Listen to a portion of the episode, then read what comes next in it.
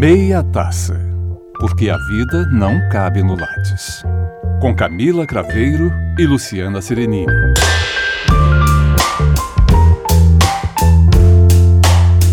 Você pode me riscar da história com mentiras lançadas ao ar. Pode me jogar contra o chão de terra, mas ainda assim, como a poeira, eu vou me levantar. Minha presença o incomoda? Porque meu brilho o intimida? Porque eu caminho como quem possui riquezas dignas do grego Midas. Como a lua e como o sol no céu, com a certeza da onda no mar, como a esperança emergindo na desgraça, assim eu vou me levantar. Você não queria me ver quebrada, cabeça curvada e olhos para o chão? Ombros caídos como as lágrimas, minha alma enfraquecida pela solidão? Meu orgulho o ofende? Tenho certeza que sim, porque eu rio como quem possui ouros escondidos em mim. Pode me atirar palavras afiadas, dilacerar-me com seu olhar. Você pode me matar em nome do ódio, mas ainda assim, como ar, eu vou me levantar. Minha sensualidade incomoda? Será que você se pergunta por que eu danço como se tivesse um diamante onde as coxas se juntam? Da favela, da humilhação imposta pela cor, eu me levanto. De um passado enraizado na dor, eu me levanto. Sou um oceano negro, profundo na fé, crescendo e expandindo-se como a maré. Deixando para trás noites de terror e atrocidade, eu me levanto. Em direção a um novo dia de intensa claridade, eu me levanto, trazendo comigo o dom de meus antepassados. Eu carrego o sonho e a esperança do homem escravizado. E assim eu me levanto, eu me levanto, eu me levanto. Maya Angelou. Que lindo, Camila. Olha, a gente está aqui em mais uma edição do Meia Taça para discutir hoje um tema que parece que é de mentirinha, mas não é, é de verdade. A gente veio falar sobre um assunto que parece ser do século XVIII, mas está em 2019, né? Qual é o assunto, Camila? O assunto é um evento, uma reunião, que na verdade vem já é, se consagrando como um movimento para o resgate do macho que há no homem e na sociedade. E se chama machonaria, Lu. Olha que lindo, gente. Eu, quando a Camila me, me mostrou esse tópico desse evento, que até foi colocado nas redes sociais de uma amiga nossa, e a gente estava definindo pauta para a próxima discussão, depois do break da semana passada, a gente foi, ela me falou, olha, Luciana, tem uma, uma um evento super interessante acontecendo aí, é, e que já é a segunda edição, que está colocado nas redes sociais como a onda da machonaria que quer resgatar masculinidade patriarcal. Eu fiquei muito confusa, gente. Eu pensei que isso já tinha sido colocado na idade das trevas, que não existia mais, mas existe. Existe a masculinidade patriarcal e ela quer ser resgatada. Como é que a gente faz isso? Por que, que isso acontece, Camila? Você tem ideia? Lu, é uma série de fatores, né? Primeiro, eu acho que a gente tem que pensar no próprio nome do evento ou do movimento, se a gente quiser entender é, sociologicamente já esse, esse tipo de pensamento. O que é ser macho, né? Não é qualidade nenhuma diferencial para o homem. Macho é uma coisa biológica, você é macho ou fêmea. E isso não está é, atrelado à nossa espécie humana. Então, qualquer bicho a gente pode denominar de macho ou fêmea. E aí essa volta para querer ser macho é estranha, dela parece um tanto anacrônica, como você colocou. Eu acho que é mais anacrônica ainda quando a gente pensa que quando a gente estava olhando essa, essa reportagem que a gente leu no site do UOL e vinha narrando sobre como é que seria esse evento, o que é que ele traz de diferencial por aí, ele vem trazendo a onda de dizer que é, normalmente esse, esse, esse pensamento, né, para poder tentar resgatar esse macho, ele vinha tentando tra trabalhar a possibilidade de de entender que as mulheres precisam de um homem que tenha os conceitos de provedor, uhum. forte, protetor, né? e que seriam aquelas pessoas para as quais as mulheres não abandonariam, eh, as famílias seriam vividas com maior felicidade e nós teríamos um lar perfeito diante de um homem patriarcal, macho, que pudesse de defender a sua prole. E é tão né? estranho, Lu, porque fica parecendo aquela coisa do ah, antigamente era melhor, a sociedade era melhor. É, e se a gente for pensar nessas questões mesmo, e no estudo de gênero, o que, que é o movimento feminista, o que, que o feminismo busca, antigamente era melhor. Antigamente as mulheres apanhavam e era natural. Né? Dentro da, das casas, as famílias tinham esse tipo de relação, porque sim, o homem era o provedor, era o cabeça, era o líder, era aquele que mandava, e a gente via mulheres na situação lá que foi colocada tão bem no livro A Mística Feminina, de muitas vezes elas terem tudo em termos de eu tenho marido, filhos, tenho uma casa ótima no padrão subúrbio norte-americano, mas estou infeliz. Estou infeliz porque é, é só isso que me cabe, é só esse papel daquela que cuida. Eu só cuido, eu só cuido. E eu tenho que ser é, valorizada pelo quanto a minha casa tá limpa, os meus filhos arrumados e o meu marido bonito para ir para o espaço público. E é muito complicado quando a gente pensa isso, quando a gente também percebe que mesmo nesses momentos onde a, mulher era vista dessa forma, nem todas as mulheres tinham, naquele momento, bem entre aspas, o benefício do casamento, Sim. né? Porque nem toda mulher vai se casar. Não. Mesmo naquela época, onde uhum. as mulheres eram feitas para casamento, Sim. elas não podiam ter o pensamento de, de ter uma profissão, uhum. é, de poder estudar, porque a elas era então relegado o direito simplesmente de serem as pessoas que vão cuidar da, dos pais né, na velhice. Nada de mal em cuidar dos pais na velhice, mas somente isso como aspecto de ambicionar ter uma vida pessoal. E eu não podia ter acesso à educação, eu não podia ter acesso a uma profissão. E a vida dessas pessoas é amputada Sim. dentro desse olhar patriarcal. Né? E, eu e a gente ainda falando num recorte de classe, né, Lu?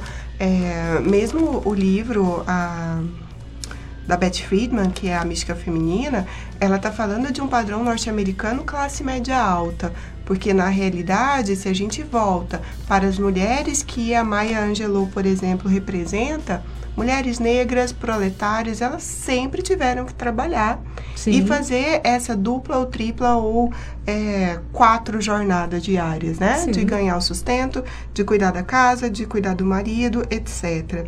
Só que esse evento em específico que a gente está comentando, e que curiosamente a gente não sabe se aconteceu, né? Porque não era do dia 14 ao dia 17 e não existe nenhuma notícia sobre ele depois. Ele também é um evento com um recorte de classe muito específico, porque a gente está falando de algo com ingressos em torno de 3 mil reais.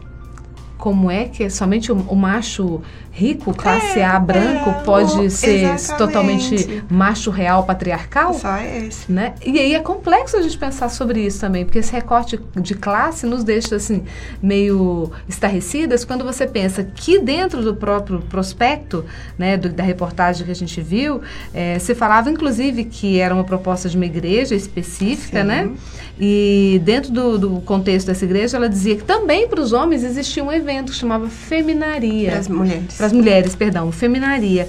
E aí a feminaria, só para a gente poder contrapor e entender como é que esse evento que traz recorte de classe de um, de um ingresso de mais de dois mil reais para um macho discutir como é que ele pode ser um macho patriarcal e ter esse resgate, para as mulheres a promessa era discutir a femininidade e o empreendedorismo, né?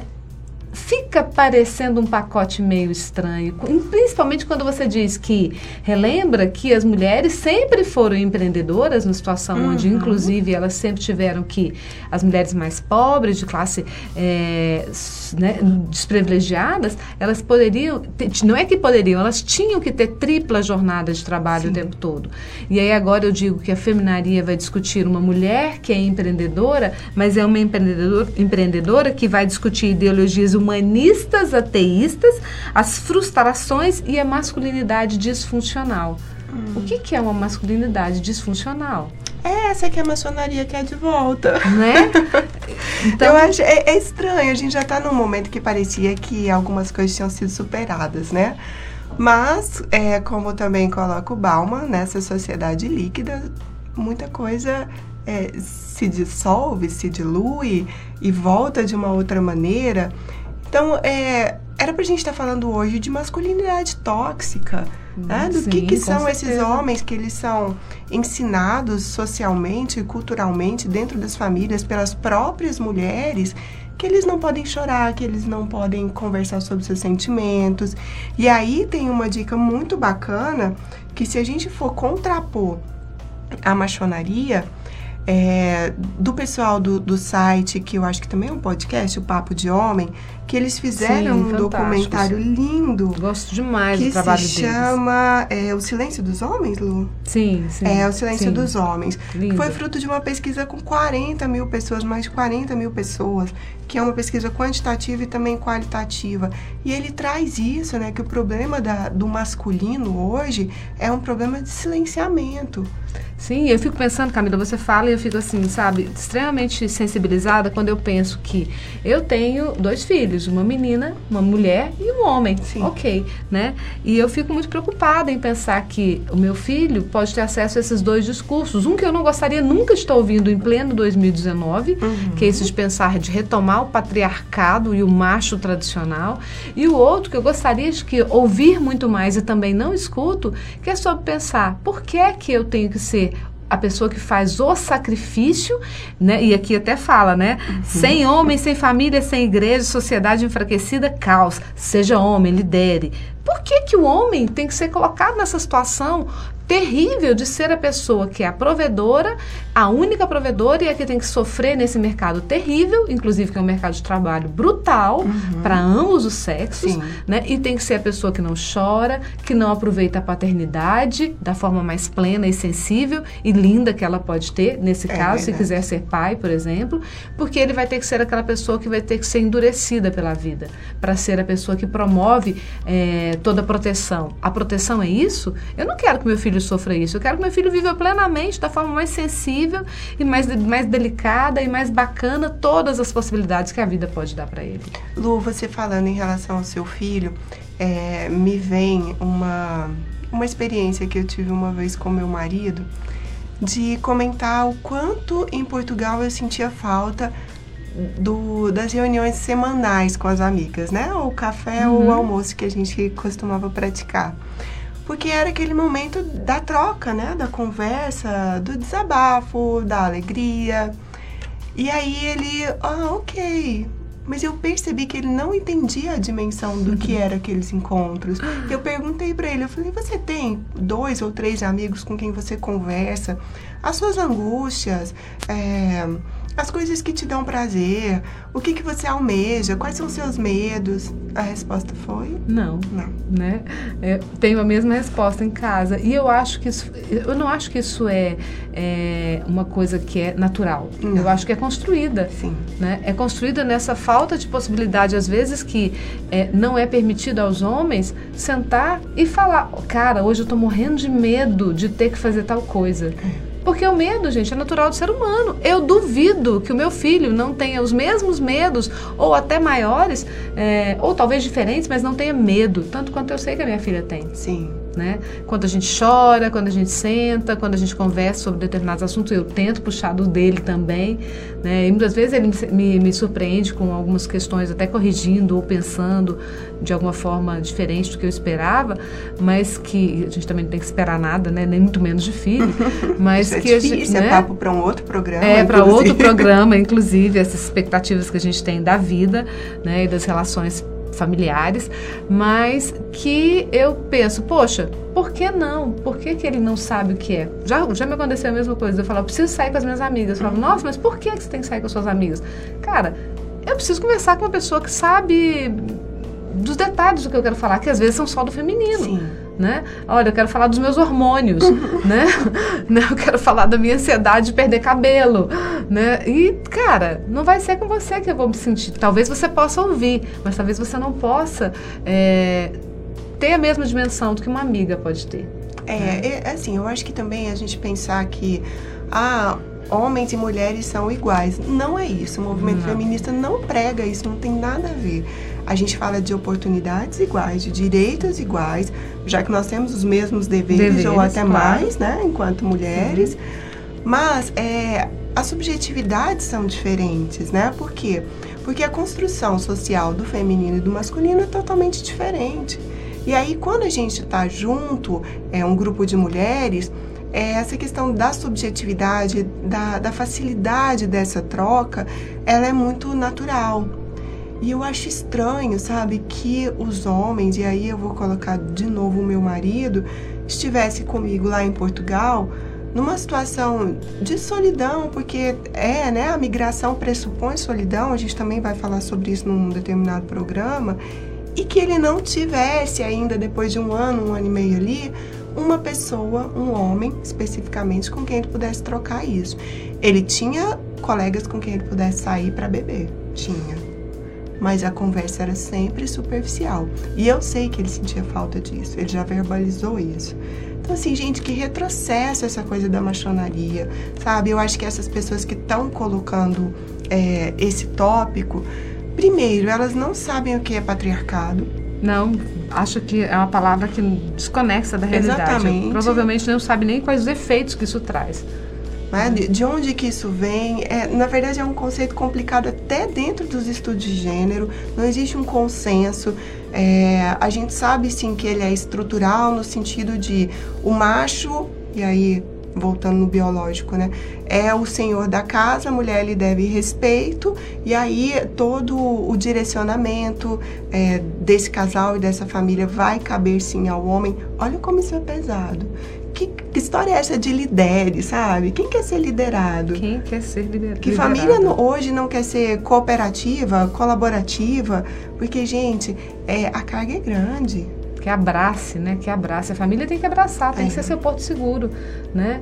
Tem que ser um, momento, um lugar onde você se sinta confortável para compartilhar, para estar tá feliz, né? Para estar, para estar em comunhão. Então, se não é assim, que família é essa que essa maçonaria propõe?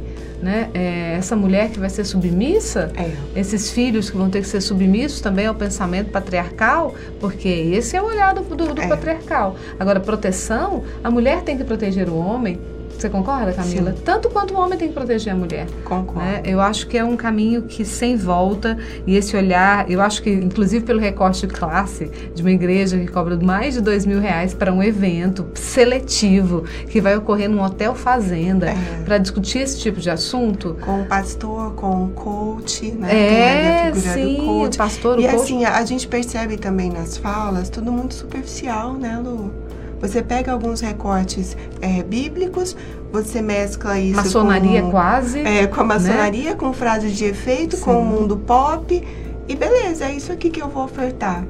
E vira um pacote, na verdade, promocional, é. espetacularizado de um mundo midiático, midiático do pop. Do empreendedorismo, né? do empreendedorismo de palco. empreendedorismo de palco, né? Muito, fo muito fofo do macho, né? É. E eu acho que, na verdade, eu acho até que vende. Né? A Com gente não certeza. conseguiu encontrar se realmente o evento existiu. Mas só a proposta dele existir, dizer que já é a segunda edição, já te traz um olhar de dúvida sobre que discurso é esse. É.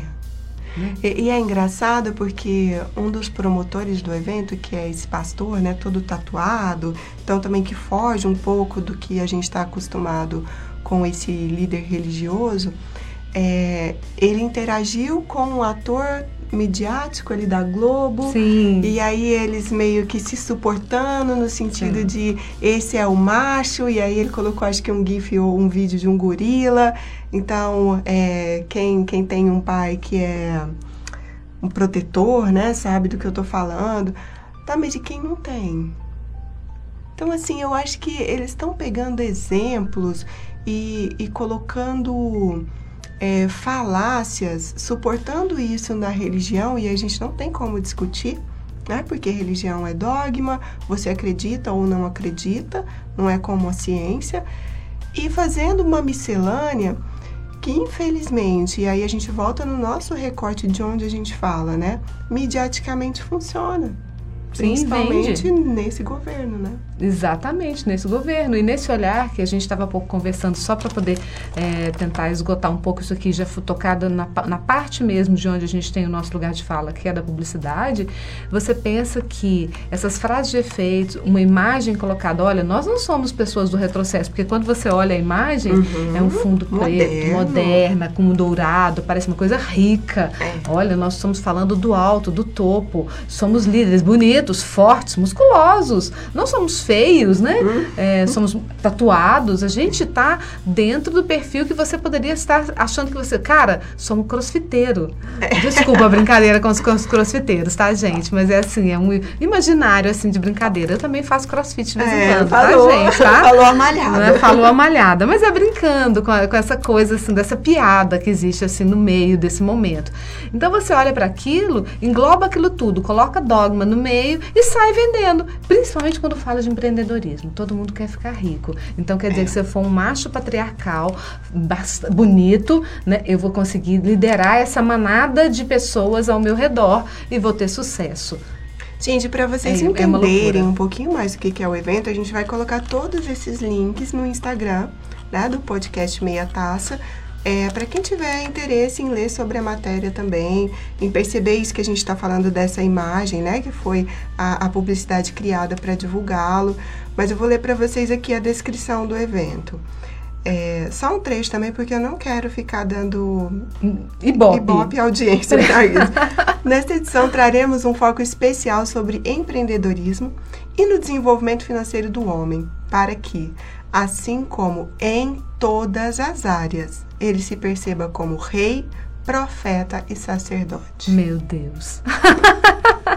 É muita blasfêmia, né? Não, gente. Bom, esse foco publicitário de quem fez esse. Eu nem vou falar que foi. Vou falar que foi um copy porque você venda, é. né? É venda. É. Fez um copy, tentando ser bem vendedor mesmo, porque, cara, todo mundo quer, né? Ser, ter dinheiro, sucesso, etc. Ainda esse país, nessa sociedade, não é? Nessa né? sociedade que dá tanto valor a esse, esse poder econômico, cara, eu quero, é legal. É preciso ser macho? Vou ser macho.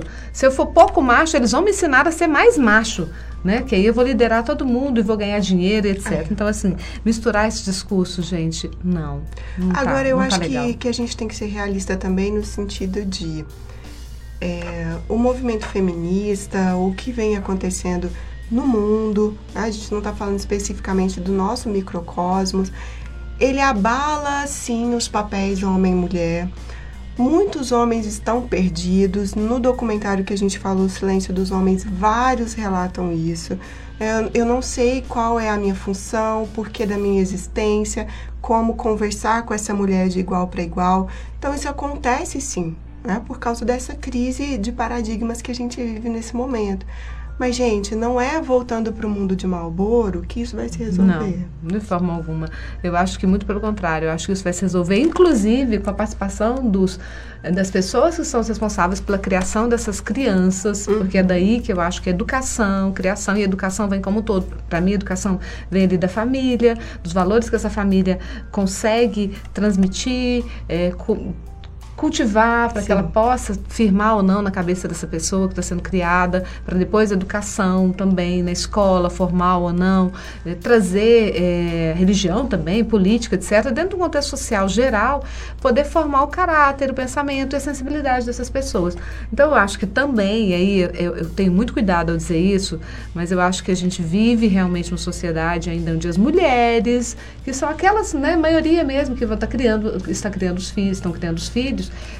tem uma responsabilidade muito forte em pensar qual que é o discurso que eu falo sobre o lugar do homem e o lugar da mulher, Sim. ou dessa possibilidade desse amor, dessa união, desse carinho entre as pessoas de sexos diferentes. Uhum. Né? Como é que eu vou criar para não ter essa distinção onde o homem seja tenha um lugar diferente da mulher no sentido de ser mais importante ou menos importante? Porque isso não, tem, não deve existir. Não. Né? E não existindo, talvez as pessoas não fiquem tão perdidas. Porque quando uma mãe, às vezes, cria, eu vou falar mãe, gente, pode ser o pai, mas na maior parte das vezes é a mãe, cria um filho colocando para ele esses, esses preconceitos totalitários que sempre existiram de você não pode chorar, uhum. você tem que ser forte, você se, se, alguém te bater na escola, você tem que bater o dobro. É, é, e todos... Você não se aproxime da boneca da sua irmã. Sim. Você não quer brincar de casinha. Nunca, né? Você não gosta de cor de rosa. Homem né? é azul. Você não gosta de flores, isso é coisa de menininha. É. Ou aí, cara, não vai dar certo. Porque quando ele entrar na realidade do mundo, ele vai ver que a mulher vai estar ali trazendo para ele uma outra perspectiva de mundo, né? É, mesmo que a gente saiba que nesse machismo também as mulheres ainda recebem os discursos de você não brinca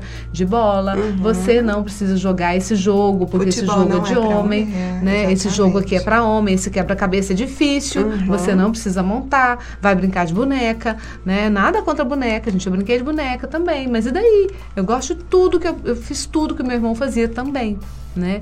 Então eu acho que, graças a Deus, na minha família isso sempre foi permitido. Ninguém nunca me falou, eu acho uma palavra que eu nunca vi na minha vida, senta direito e cruza a perna, né? Então, assim, não sei se isso tem, faz alguma diferença, mas na minha vida eu acho que fez. Nunca me, me limitou uhum. é, em diversos momentos. Agora, quando a gente ainda tem uma sociedade que quer colocar esse lugar do homem e da mulher de uma forma demarcada, de muito diferença, muita diferença, é difícil. As pessoas é, vão se sentir e perdidas. a gente vê, Lu, é repercussão de discursos como o do Edir Macedo falando que na família dele as filhas não puderam fazer faculdade. Ah, porque senão elas não iam arrumar um bom casamento, ou seja, um bom casamento, o rapaz, né, o marido poderia sim ter um curso superior, mas a mulher não, porque isso impediria ele de ser o cabeça da família. É, não dá, né? Aí fica muito triste para a gente pensar que isso pode ser realidade, né?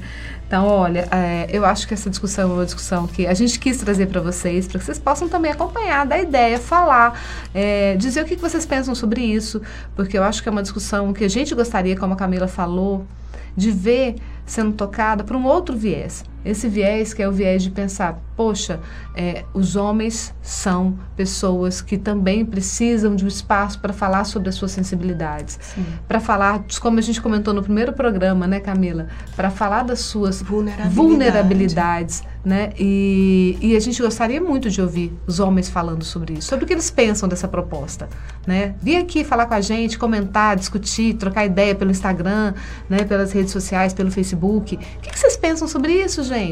A gente quer bater um papo com vocês também. Gente, esse vir aqui também que a Lu tá dizendo é, é, literal, né? Você quer aprofundar o programa, você quer conversar mais sobre determinado tema, vamos marcar e vamos gravar juntos. Sim, a gente quer muito conversar com homens para discutir vários assuntos. Então, assim, tem vontade de bater um papo? Quer tomar um vinho, né? É, tomar uma taça, uma meia taça? Hoje, por exemplo, só para a gente poder já encaminhando Boa, aqui para o final, a gente está tomando aqui um Trumpeter, é, um vinho Malbec argentino, que na feriado passado eu tive lá em Buenos Aires, tomei, adorei. Lá é baratíssimo, aqui eu não encontrei por menos de 88 reais, mas a gente vai continuar procurando, porque tá chegando aí a nossa Black Friday, ah, né? verdade. Quem Boa sabe, dica. né? Que publicitariamente vamos lembrar, o site de vinho também tem promoção de vinhos na Black Friday, então aproveita, fica de olho, você que acha que a vida também